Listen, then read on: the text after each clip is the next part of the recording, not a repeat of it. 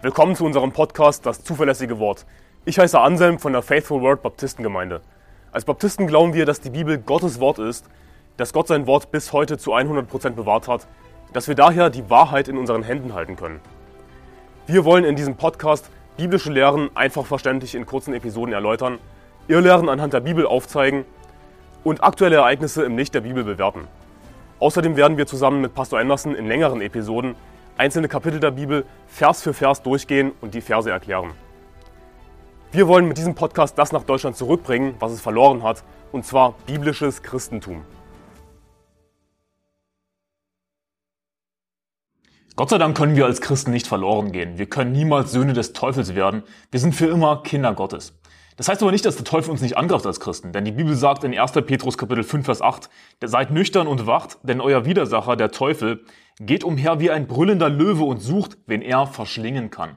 Und in dieser Folge geht es um drei Angriffe des Teufels auf uns als Christen. Drei Angriffe des Teufels. Der Teufel geht umher wie ein brüllender Löwe und sucht, wen er verschlingen kann. Das ist eine harte Warnung. Erster Angriff, Zweifel an Gottes Wort, Zweifel an der Bibel. Die Bibel sagt in 1. Mose Kapitel 3, Vers 1 bis 4, aber die Schlange war listiger als alle Tiere des Feldes, die Gott der Herr gemacht hatte, und sie sprach zu der Frau, sollte Gott wirklich gesagt haben, dass ihr von keinem Baum im Garten essen dürft? Da sprach die Frau zur Schlange, von der, von der Frucht der Bäume im Garten dürfen wir essen. Aber von der Frucht des Baumes, der in der Mitte des Gartens ist, hat Gott gesagt, esst nicht davon und rührt sie auch nicht an, damit ihr nicht sterbt. Da sprach die Schlange zu, zu der Frau, keineswegs werdet ihr sterben. Was macht der Teufel? Der Teufel verdreht Gottes Wort. Der Teufel setzt Zweifel an der Bibel, indem er sagt, sollte Gott wirklich gesagt haben? Ist das wirklich das, was die Bibel sagt? Ist das wirklich das, was Gott sagt? Und siehst du, was der Teufel macht? Er verdreht Gottes Wort währenddessen und sagt, dass ihr von keinem Baum im Garten essen dürft. Das ist natürlich nicht, was Gott gesagt hat. Gott hat verboten, von dem einen Baum zu essen. Deswegen sagt dann auch Eva, hier reagiert sie noch korrekt und sagt, von der Frucht der Bäume im Garten dürfen wir essen, aber von der Frucht des Baumes, der in der Mitte des Gartens ist, hat Gott gesagt, esst nicht davon, rührt sie auch nicht an, damit ihr nicht sterbt. Was macht dann der Teufel? Dann negiert der Teufel komplett Gottes Wort und sagt, da sprach die Schlange zu der Frau, keineswegs werdet ihr sterben. Was macht der Teufel? Das ist der erste Angriff auf uns als Christen. Er sät Zweifel an Gottes Wort, er verdreht Gottes Wort, er macht all diese neuen Bibelversionen, die Gottes Wort verdrehen, die Verse weglassen sodass wir nicht mehr jedes Wort haben, das aus dem Mund Gottes hervorgeht. Das ist der schlimmste Angriff des Teufels. Warum ist das der schlimmste Angriff des Teufels? Denn die Bibel ist die Grundlage unseres Glaubens. Und wenn die Grundlage unseres Glaubens angegriffen wird, dann werden wir nutzlos, dann haben wir keine Rüstung mehr gegen den Teufel, dann können wir nicht mehr widerstehen. Und unser Leben als Christen wird nutzlos. Die Bibel sagt in Epheser Kapitel 6, Vers 13, deshalb ergreift die ganze Waffenrüstung Gottes, damit ihr am bösen Tag widerstehen und nachdem ihr alles wohl ausgerichtet habt, euch behaupten könnt. Vers 17, und nehmt auch den Helm des Heils und das Schwert des Geistes, welches das Wort Gottes ist. Aber wie willst du das Wort Gottes als ein Schwert tragen, als das Schwert des Geistes, was es ist, wenn du Zweifel hast an Gottes Wort?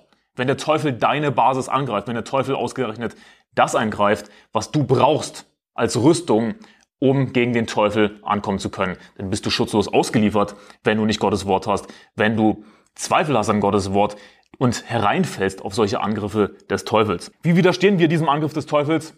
Durch Gottes Wort. Wir müssen Gottes Wort als Schwert tragen. Wir müssen vorbereitet sein, damit wir nicht darauf hereinfallen, wenn der Teufel Zweifel sät. Und wie geht das? Wie können wir Gottes Wort als Schwert tragen? Epheser Kapitel 6, Vers 18. Indem ihr zu jeder Zeit betet, mit allem Gebet und Flehen im Geist und wacht dazu in diesem Zweck. Zu diesem Zweck in aller Ausdauer und Fürbitte für alle Heiligen. Genau dann, wenn du dich nicht danach fühlst, genau dann, wenn du Zweifel hast, ist es an der richtigen Zeit, wieder Bibel zu lesen, wieder zum Schwert zu greifen, wieder das Schwert zu tragen.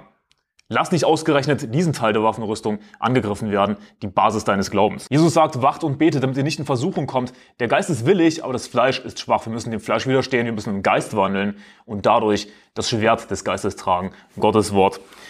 Und eine gute Methode ist, Bibelverse auswendig zu lernen. Ich sage das immer wieder, weil es wichtig ist. Du solltest Bibelverse auswendig lernen. Natürlich ist das kein Muss. Ja, es gibt keinen Vers, wo das steht, dass es ein Gebot ist. Aber ich lege dir das sehr ans Herz, dass du Bibelverse auswendig lernst, lernst, dass du wirklich Gottes Wort in deinem Herzen trägst. Das ist auch durchaus, was die Bibel sagt, ja, dass wir Gottes Wort in unserem Herzen behalten sollen, dass wir darüber nachsinnen sollen Tag und Nacht. Das geht natürlich nur wirklich, wenn wir Bibelverse auswendig lernen. Zweiter Angriff des Teufels, Hochmut, Übermut. Die Bibel sagt in Matthäus Kapitel 4, Vers 5 bis 7, darauf nimmt ihn der Teufel mit sich in die heilige Stadt und stellt ihn auf die Zinne des Tempels und spricht zu ihm, wenn du Gottes Sohn bist, so stürze dich hinab, denn es steht geschrieben, er wird seinen Engeln deinetwegen Befehl geben und sie werden dich auf den Händen tragen, damit du deinen Fuß nicht etwa an einen Stein stößt. Da sprach Jesus zu ihm, wiederum steht geschrieben, du sollst den Herrn, deinen Gott, nicht versuchen. Der Teufel hat Jesus Christus versucht und wollte Jesus zu Hochmut verleiten, zu Übermut, Gott zu versuchen. Dann stürze ich mich halt hinab, wenn Gott auch gesagt hat, dass er mich auf den Händen tragen wird. Das ist natürlich Lästerung gegen Gott, was der Teufel hier macht. Wieder, was macht der Teufel? Er nimmt Gottes Wort, aber er verdreht es oder wendet es falsch an, macht was Falsches daraus. Wie widersteht Jesus? Wie widersteht Jesus dieser Versuchung? Durch Gottes Wort, womit wir wieder beim ersten Punkt wären. Du brauchst das Wort Gottes, du brauchst das Schwert des Geistes. Jesus ist natürlich das Wort. Im Anfang war das Wort und das Wort war bei Gott und das Wort war Gott. Natürlich hat Jesus Christus diesen Versuchungen des Teufels perfekt widerstanden, weil er Jesus Christus ist, weil er Gott ist, weil er Gottes Sohn ist. Und der Teufel wird in Matthäus Kapitel 4 als der Versucher bezeichnet. Das ist, was der, was der Teufel macht. Er versucht uns. Er hat sogar Jesus Christus versucht. Wie hat er widerstanden? Durch Gottes Wort. 1. Korinther Kapitel 10, Vers 12 sagt, Darum, wer meint, er stehe, der sehe zu, dass er nicht falle. Darum, wer meint, er stehe, der sehe zu, dass er nicht falle. Du meinst, du stehst? Du meinst, dass du unbesiegbar bist? Du willst hochmütig und übermütig sein? Mich kann niemand angreifen? Oh, sieh dich besser vor. Du kannst fallen. Du kannst wieder in dieselben Sünden zurückfallen, die du vor deiner Errettung begangen hast. Wenn du nicht im Geist wandelst, dann bist du fähig, dieselben Sünden zu begehen wie vor deiner Errettung. Das ist die traurige Wahrheit. Wer meint, er stehe, der sehe zu, dass er nicht falle. Womit wir wieder beim ersten Punkt wären. Ja, wenn wir nicht das Schwert des Geistes tragen, sind wir ausgeliefert. Wenn wir nicht im Geist wandeln, sind wir ausgeliefert. Den Versuchungen des Teufels, den Angriffen des Teufels. Dritter Angriff des Teufels, Fleischeslust, Augenlust. 1. Johannes Kapitel 2, Vers 16 sagt, denn alles, was in der Welt ist, die Fleischeslust und die Augenlust und der Hochmut des Lebens, ist nicht von dem Vater, sondern von der Welt. Und eine Art von fleischlicher Versuchung ist natürlich Ehebruch. Die Bibel sagt in 1. Mose Kapitel 39, Vers 11, es geschah aber an einem solchen Tag, als er ins Haus kam, gemeint ist Josef, um seine Arbeit zu tun und niemand von den Leuten des Hauses anwesend war, dass sie, gemeint ist Potiphas Frau, ihn bei seinem Obergewand ergriff und zu ihm sprach, lege dich zu mir. Er aber ließ das Obergewand in ihrer Hand und floh und lief hinaus. 1. Korinther 6, Vers 18, flieht die Unzucht. Flieht die Unzucht. Und das ist, was Josef getan hat. Das ist, was du tun solltest in so einer Situation. Wie widerstehst du diesem Angriff des Teufels? Durch Gottes Wort. 1. Korinther, Kapitel 8, 6, Vers 18, flieht die Unzucht. Und ein Vers, den ich mir ehrlich gesagt gerne aufsage, wenn ich versucht bin, ist ganz einfach Matthäus Kapitel 5, Vers 28. Ich aber sage euch, wer eine Frau ansieht, um sie zu begehren, der hat in seinem Herzen schon Ehebruch mit ihr begangen. Ein einfacher Trick, um Versuchung zu widerstehen. Du musst einfach im Geist wandeln. Und wenn du im Geist wandelst, dann wirst du keine Lust mehr auf Sünde haben. Natürlich wandeln wir niemals zu 100% perfekt im Geist. Deswegen begehen wir Sünden. Deswegen haben wir eben doch manchmal Lust auf Sünde.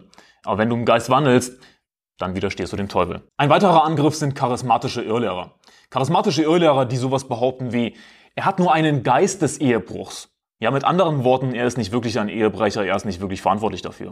Oder sie hat nur einen Geist des Tratschens. Mit anderen Worten, sie ist nicht wirklich eine Tratschtante, sie ist nicht wirklich verantwortlich dafür. Wir müssen sie nur frei beten von diesem Geist. Charismatische Irrlehrer haben diese bescheuerte Irrlehre, dass es irgendwie all diese Geister gibt. Er hat einen Geist des Ehebruchs oder sie hat einen Geist des Tratschens. Und sie verbreiten diese Lehre, dass man Menschen irgendwie frei beten könnte von ihrer Sünde, dass man sie befreien könnte davon, dann ist man einfach frei davon und würde das nie wieder begehen. Und was sie damit machen, ist eigentlich, dass sie ultimativ die Verantwortung für Sünde abschieben auf irgendwelche Geister, auf irgendwelche Dämonen. Keine Ahnung, was das sein soll. Ich meine, die glauben anscheinend, dass Christen von Dämonen besessen sein könnten. Ist natürlich eine Irrlehre. Jakobus Kapitel 1, Vers 13 bis 15 sagt aber, niemand sage, wenn er versucht wird, ich werde von Gott versucht. Ja, das wäre natürlich die schlimmste Lästerung. Das wäre das, die schlimmste Art davon, Sünde abzuschieben, wenn man Sünde auf Gott abschiebt. Irgendwie, ich werde von Gott versucht. Denn Gott kann nicht versucht werden zum Bösen und er selbst versucht auch niemand. Sondern jeder Einzelne wird versucht, wenn er von seiner eigenen Begierde gereizt und gelockt wird. Wenn er von seiner eigenen Begierde gereizt und gelockt wird. Also nichts von wegen Freibeten. Er hat irgendwie einen Geist des Alkoholtrinkens. Nein, es ist seine Begierde, es ist seine Sünde. Nicht die Verantwortung abschieben. Greift uns der Teufel an, ist der Teufel der Versucher natürlich. Aber wessen Sünde ist es letzten Endes? Es ist deine Sünde, wenn du die Sünde begehst. Danach, wenn die Begierde empfangen hat, gebiert sie die Sünde. Die Sünde aber, wenn sie vollendet ist, gebiert den Tod. Lass dich ja nicht von Irrlehrern verleiten, die deine Sünde herunterspielen wollen, ja, die deine Sünde schönreden wollen, die Verantwortung abschieben wollen. Ja, lass uns nicht frei beten. Nein, wir werden immer Sünder sein, wir können nicht freigebetet werden, denn Sünde kommt nicht von irgendwelchen Geistern, sondern die Sünde kommt, aus deinem eigenen Herzen. Es ist deine Sünde, es ist deine Begierde, es ist deine Schuld, die du begehst. Der Teufel greift dich dadurch an, dass er durch seine weltliche Propaganda, durch Hollywood, durch soziale Medien, durch Fernsehen, ja, Sünde als schön darstellt, dich desensibilisiert, er greift sich an durch die fremde Frau in Hurenkleidung. Ja, könnte Liebe falsch sein? An Liebe kann doch nichts falsch sein. Und er verändert die Standards, er desensibilisiert dich, er verdreht Gottes Wort. Der Teufel weckt Begierden, die du aber in deinem eigenen Herzen hast. Denn was sagt Jesus? Matthäus Kapitel 15, Vers 19, denn aus dem Herzen kommen böse Gedanken, Mord, Ehebruch, Unzucht, Diebstahl, falsche Zeugnisse, Lästerungen. Das ist, was die Menschen verunreinigt. Und woher kommt das? Aus deinem Herzen. Denn aus dem Herzen kommen böse Gedanken und so weiter. Wir sollten nicht hereinfallen auf charismatische Irrlehrer, die die Verantwortung einfach auf den Teufel schieben wollen, auf irgendwelche bösen Geister. Nein, wir sind verantwortlich für Sünde. Warum? Du hast die Chance, im Geist zu wandeln. Du kannst der Sünde widerstehen. Es ist deine Schuld, es ist deine Sünde. Natürlich, der Teufel greift dich an. Er versucht dich. Er stellt dir Dinge in den Weg, die, die dir schön scheinen, die deinem Fleisch schön scheinen aber du kannst diesen Angriffen widerstehen. Du kannst deinem Fleisch widerstehen, indem du im Geist wandelst. Gott sei Dank haben wir Gottes Wort, das Schwert des Geistes, durch das wir den Angriffen des Teufels widerstehen können. Aber sieh dich vor, die Bibel sagt, wer meint, er stehe, der sehe zu, dass er nicht falle. Lukas Kapitel 4, Vers 13, und nachdem der Teufel alle Versuchungen vollendet hatte, wich er von ihm eine Zeit lang. Du kannst dich nicht freibeten lassen von Versuchungen, von Angriffen des Teufels, dass der Teufel dich nie wieder angreift, dass er nie wiederkommt. Oh nein, nein, der Teufel wird dich wieder angreifen und dann musst du aber das nächste Mal bereit sein. Dann musst du das nächste Mal die Waffenrüstung tragen. Wie? Durch Gottes Wort.